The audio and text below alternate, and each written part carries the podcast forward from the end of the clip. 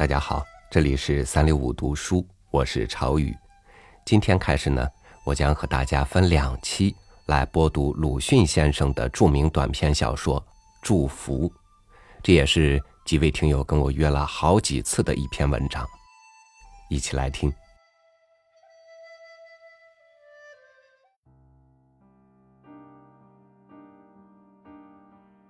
旧历的年底必定最像年底。村镇上不必说，就在天空中也显出将到新年的气象来。灰白色的沉重的晚云中间，时时发出闪光，接着一声顿响，是送灶的爆竹。近处燃放的可就更强烈了，震耳的大音还没有息。空气里已经散满了幽微的火药香。我是正在这一夜回到我的故乡鲁镇的，虽说故乡，然而已没有家，所以只得暂寓在鲁四老爷的宅子里。他是我的本家，比我长一辈，应该称之曰四叔，是一个讲理学的老剑生。他比先前并没有什么大改变，但是老了些，但也还未留胡子。一见面是寒暄，寒暄之后说我胖了，说我胖了之后即大骂其新党。但我知道，这并非借题在骂我，因为他所骂的还是康有为。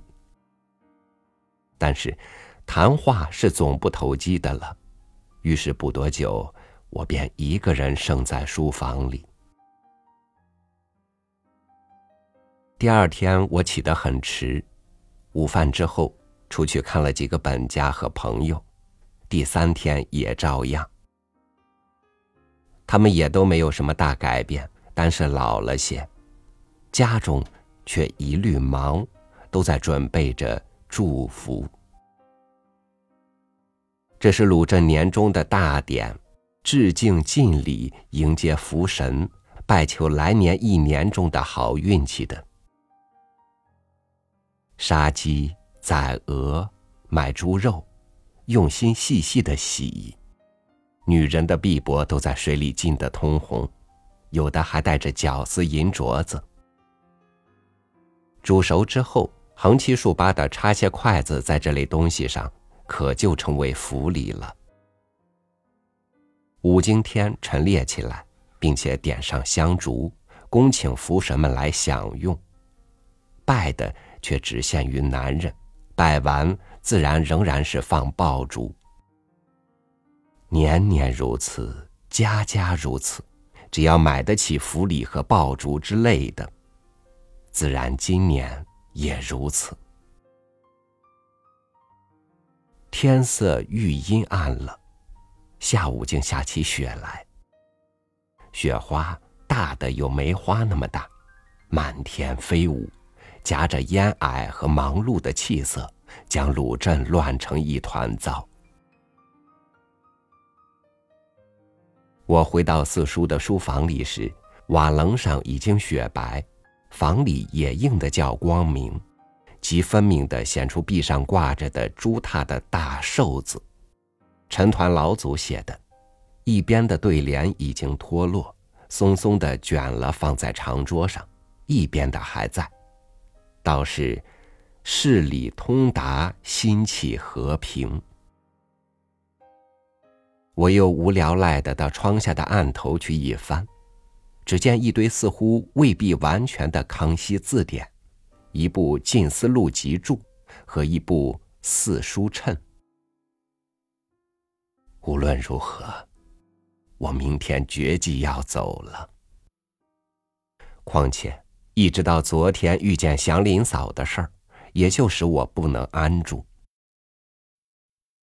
那是下午，我到镇的东头访过一个朋友，走出来就在河边遇见他。而且见他瞪着的眼睛的视线，就知道明明是向我走来的。我这回在鲁镇所见的人们中，改变之大，可以说无过于他的了。五年前的花白的头发，及今已经全白，全不像四十上下的人。脸上瘦削不堪，黄中带黑，而且致敬了先前悲哀的神色，仿佛是木刻似的。只有那眼珠见或一轮，还可以表示他是一个活物。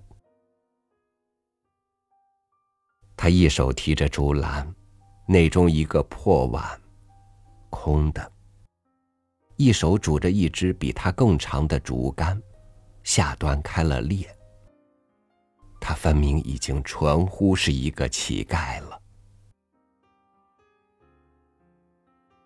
我就站住，预备他来讨钱。你回来啦？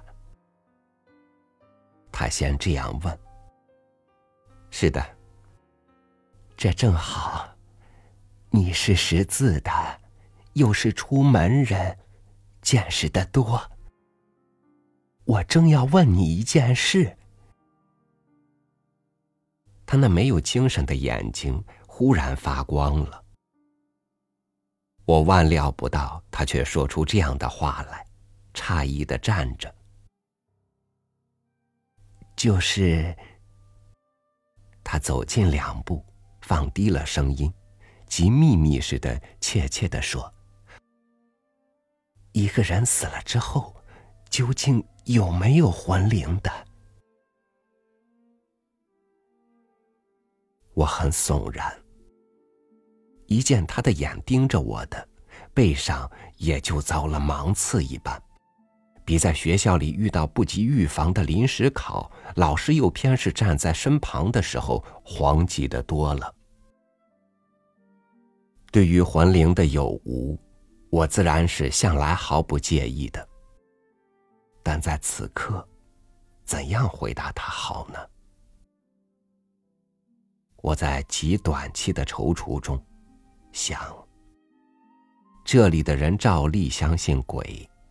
然而他，却疑惑了，或者不如说希望。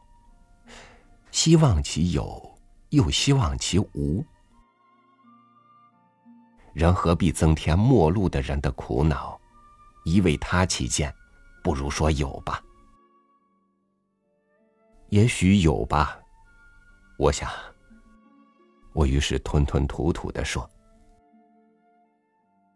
那么。”也就有地狱了。啊，地狱！我很吃惊，只得支吾着。地狱，论理就该也有，然而也未必。谁来管这等事？那么，死掉的一家的人，都能见面的？哎哎。见面不见面呢？这时我已知道自己也完全是一个愚人，什么踌躇，什么计划，都挡不住三句问。我即刻胆怯起来，便想全翻过先前的话来。那是实在，我说不清。其实啊，究竟有没有魂灵，我也说不清。我趁他不再紧接的问，迈开步便走，匆匆的逃回四叔的家中，心里很觉得不安逸。自己想，我这答话，怕与他有些危险。他大约因为在别人的祝福时候感到自己的寂寞了。然而会不会还有别的什么意思呢？或者是有了什么预感了？倘有别的意思，又因此发生别的事，则我的答话委实该负若干的责任。但随后也就自笑，觉得偶尔的事本没有什么深意义，而我偏要细细推敲，正无怪教育家要说是生着神经病。而况明明说过说不清，已经推翻了答话的全局。即使发生什么事，与我也毫无关系了。说不清是一句极有用的话，不更事的勇敢的少年，往往敢于给人解决疑问，选定医生。万一结果不佳，大抵反成了怨妇。然而一用这说不清来做结束，便事事逍遥自在了。我在这时更感到这句话的必要，即使和讨饭的女人说话，也是万不可省的。但是我总觉得不安。过了一夜，也仍然时时记忆起来。仿佛怀着什么不祥的预感，在阴沉的雪天里，在无聊的书房里，这不安愈加强烈了。不如走吧，明天进城去。福星楼的清炖鱼翅，一元一大盘，价廉物美，现在不知增价了否？往日同游的朋友虽然已经云散。然而鱼翅是不可不吃的，即使只有我一个。无论如何，我明天绝计要走了。我因为常见些但愿不如所料，以为未必竟如所料的事，却每每恰如所料起来，所以很恐怕这事也疑虑。果然，特别的情形开始了。傍晚，我竟听到有些人聚在内室里谈话，仿佛谈论什么事情似的。但不一会儿，说话声也就止了，只有四叔且走而且高声的说：“不早不迟，偏偏要在这时候，这就可见是一个谬种。”我先是诧异，接着是很不安。似乎这话与我有关系。试望门外，谁也没有。好容易待到晚饭前，他们的短工来冲茶，我才得了打听消息的机会。刚才四老爷和谁生气呢？我问。唉，还不是和祥林嫂。那短工简洁的说。祥林嫂，怎么了？我又赶紧的问。死了，死了。我的心突然紧缩，几乎跳起来，脸上大约也变了色，但他始终没有抬头，所以全不觉。我也就镇定了自己，接着问：什么时候死的？什么时候？昨天夜里，或者就是今天吧，我也说不清。怎么死的？怎么死的？还不是穷死的。他淡然的回答，仍然没有抬头向我看，出去了。然而我的惊惶却不过暂时的事，随着就觉得要来的事已经过去。并不必仰仗我自己的说不清和他之所谓穷死的宽慰，心地已经渐渐轻松。不过偶然之间，还似乎有些负疚。晚饭摆出来了，四叔俨然的陪着，我也还想打听些关于祥林嫂的消息，但知道她虽然读过“鬼神者二气之良能也”，而忌讳仍然极多。当临近祝福时候，是万不可能提起死亡、疾病之类的话的。倘不得已，就该用一种替代的隐语，可惜我又不知道。因此，屡次想问，而终于终止了。我从他俨然的脸色上，又忽而疑他正因为我不早不迟，偏要在这时候来打搅他，也是一个谬种。便立刻告诉他，明天要离开鲁镇进城去，趁早放宽了他的心。他也不很留，这样闷闷的吃完了一餐饭。冬季日短，又是雪天，夜色早已笼罩了全市镇。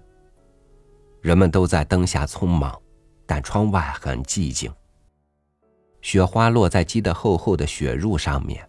听去似乎瑟瑟有声，使人更加感得沉寂。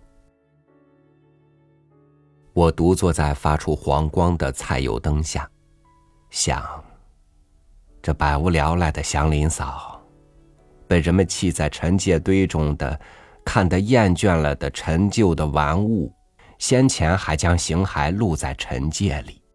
从活得有趣的人们看来，恐怕要怪呀，他何以还要存在？现在，总算被无常打扫得干干净净了。魂灵的有无，我不知道；然而在现世，则无聊生者不生，即使厌见者不见，为人为己，也都还不错。我静听着窗外似乎瑟瑟作响的雪花声，一边想，反而渐渐的舒畅起来。然而先前所见所闻的他的半生事迹的断片，至此也连成一片了。他不是鲁镇人，有一年的冬初，四叔家里要换女工，做中人的魏老婆子带他进来。头上扎着白头绳、乌裙、蓝夹袄、月白背心，年纪大约二十六七，脸色青黄，但两颊却还是红的。魏老婆子叫她祥林嫂，说是自己母家的邻舍死了当家人，所以出来做工了。四叔皱了皱眉，四婶儿已经知道了他的意思，是在讨厌她是一个寡妇。但是他模样还周正，手脚都壮大，又只是顺着眼，不开一句口，很像一个安分耐劳的人，便不管四叔的皱眉，将他留下了。试工期内，他整天的做，似乎闲着就无聊，又有力，简直敌得过一个男子，所以第三天就定局，每月工钱五百文。大家都叫她祥林嫂，没问她姓什么，但中人是魏家山人，既说是邻居，那大概也就姓魏了。她不很爱说话，别人问了才回答，答的也不多。直到十几天之后，这才陆续的知道她家里还有严厉的婆婆，一个小叔子十多岁，能打柴了。她是春天没了丈夫的。她丈夫本来也打柴为生，比祥林嫂小十岁，所以大家所知道的就只是这一点。日子很快的过去了，他的做工却丝毫没有懈，食物不论，力气是不息的。人们都说鲁斯老爷家里雇着了女工，实在比勤快的男人还勤快。到年底，扫尘、洗地、杀鸡、宰鹅，彻夜的主府里全是一人担当，竟没有添短工。然而他反满足，口角边渐渐的有了笑影，脸上也白胖了。新年才过，他从河边淘米回来时，忽而失了色，说刚才远远的看见几个男人在对岸徘徊。很像夫家的唐伯，恐怕是正在寻他而来的。四婶儿很惊疑，打听底细，他又不说。四叔一知道，就皱一皱眉，道：“这不好，恐怕他是逃出来的。”他诚然是逃出来的，不多久，这推想就证实了。此后大约十几天。大家正已渐渐忘却了先前的事，魏老婆子忽而带了一个三十多岁的女人进来，说那是祥林嫂的婆婆。那女人虽是山里人模样，然而应酬的很从容，说话也能干。寒暄之后就赔罪，说她特地叫她的儿媳回家去，因为开春是五忙，而家中只有老的和小的，人手不够了。既是她的婆婆要她回去，那有什么话可说呢？四叔说：“于是算清了工钱，一共一千七百五十文，他全存在主人家，一文也还没有用，便都交给他的婆婆。那女人又取了衣服，道过谢，出去了。其实已经是正午。哎呀，米呢？祥林嫂不是去淘米的吗？好一会儿，四婶这才惊叫起来。她大约有些饿，记得午饭了。于是大家分头寻陶罗。他先到厨下，次到堂前，后到卧房，全不见陶罗的影子。四叔躲出门外，也不见。一直到河边，才见平平整整的放在岸上，旁边还有一株菜。看见的人报告说，河里面上午就泊了一只白篷船，篷是全盖起来的，不知道什么人在里面，但事前也没有人去理会他。待到祥林嫂出来淘米，刚刚要跪下去，那船里便突然跳出两个男人来。像是山里人，一个抱住他，一个帮着拖进船去了。祥林嫂还哭喊了几声，此后便再没有什么声息，大约给用什么东西堵住了吧。接着就走上两个女人来，一个不认识，一个就是魏婆子。窥探舱里不很分明，他像是捆了躺在船板上。可恶！然而，四叔说：“这一天是四婶自己煮中饭，他们的儿子阿牛烧火。午饭之后，魏老婆子又来了。可恶！”四叔说：“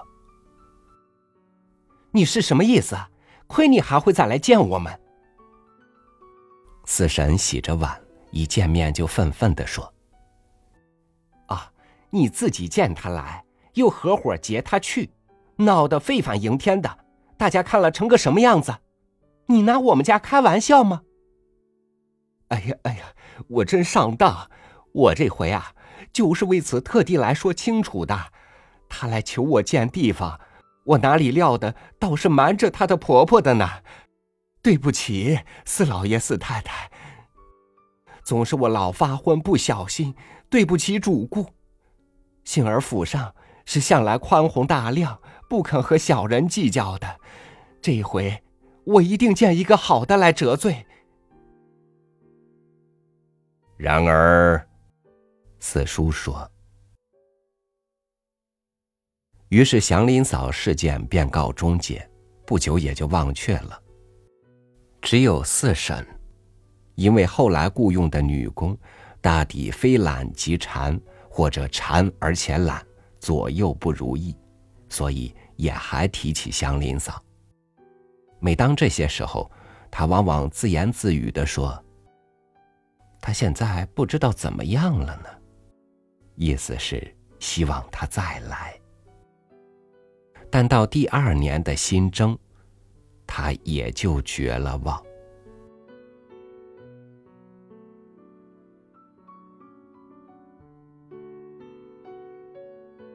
听友们，祝福的故事今天就先和您分享到这里。接下来，祥林嫂又会有什么样的遭遇呢？明天同一时间继续收听。我是朝宇，祝您晚安，明天见。